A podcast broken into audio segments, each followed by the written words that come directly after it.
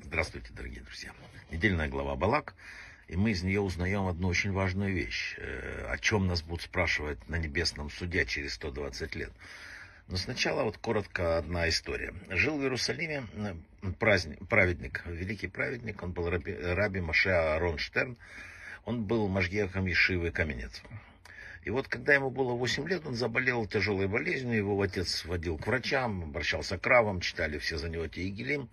И в конце он сказал ему, смотри, все хлопочут о твоем выздоровлении, кроме тебя.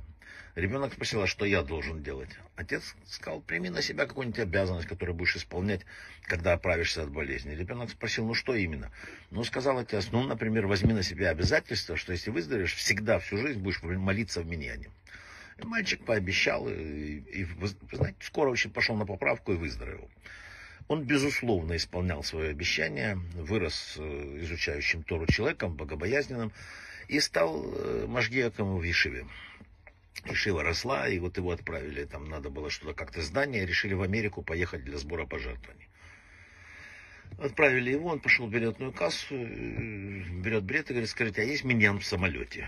Ему говорят, Раби, мы здесь билетная касса, а не организация по миньянам. В большинстве случаев бывает, а может и не будет. Он говорит, я тогда не могу лететь. Ему сказали, ну знаете, мы можем предложить вам транзитный рейс с остановкой в Амстердаме на рассвете, там будет у вас два часа, там найдете себе что-нибудь. Он подумал, решил, что у него будет время успеть к миньяну. Выбрал этот вариант. Самолет приземлился в Амстердаме, у него около двух часов, он взял талит, филин, вышел из аэропорта, стоит, ждет машину, думает, спрошу куда-то. Вдруг машина останавливается. Рав спрашивает, куда Раву нужно. Он говорит, я ищу меня для утренней молитвы, там, молитвы. Он говорит, пусть Рав садится. Видно, что водитель еврей тоже.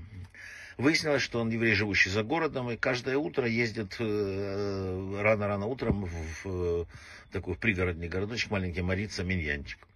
И потом едет на работу.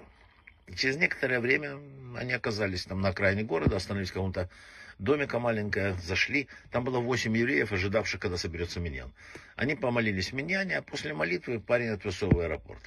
И вот когда Машеях рассказывал вот это вот, э, он говорил, вдумайтесь, человек, вдумайся. Восемь человек стали рано утром и пошли молиться в Миньян. Девятый должен был приехать на машине. А десятый, откуда должен был взяться десятый? И вот десятого привели меня. Он говорит, понимаете, так Бог, все у него рассчитано, все он знает. Ибо по пути, к которому стремится идти человек, его ведут. И по злу, и по добру. Если человек хочет, его не мешает небо. Небо не мешает ему стать ни праведником, ни злодеем. Этот принцип вообще учит Гмара в трактате Макот из нашей недельной главы от Билама, сына Пиора. Творец не хотел, чтобы он шел в Бедьян. Он что ему сказал? Не ходи с ними. Но тот начал ныть. Да, вот, вот, вот. Бог ему говорит, встань и иди.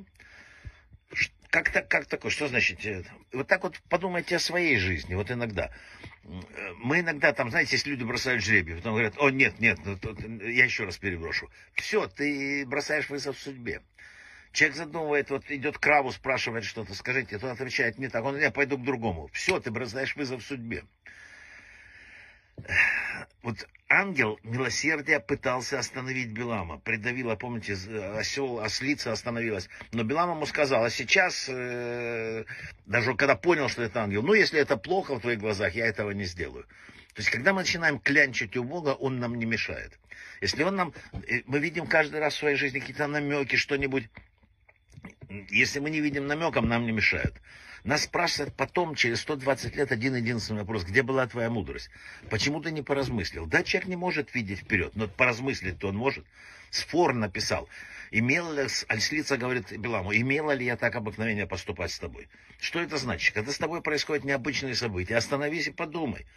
Остановись, надо предположить, что что-то здесь не так, или твоя поездка нежелательна, или что-то не так. Это ведь три раза произошло, ты проявляешь упрямство, игнорируя все.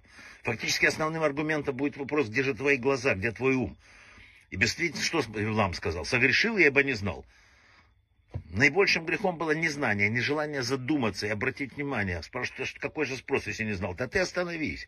И нам Мидраж говорит следующее. Очевидно, что в будущем нас будут упрекать за грехи, за поступки, за бездействие, за нарушения и так далее. Но самое большое, что нас спросят, почему мы вели себя как безумцы и слепые? Разве мы не знали, что есть Творец мира?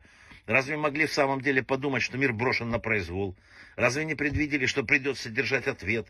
И если споткнулись, то почему проявили лень и не вернулись на правильный путь? Где был разум, где понимание? Вот что будут спрашивать у нас. Вот в чем упрек.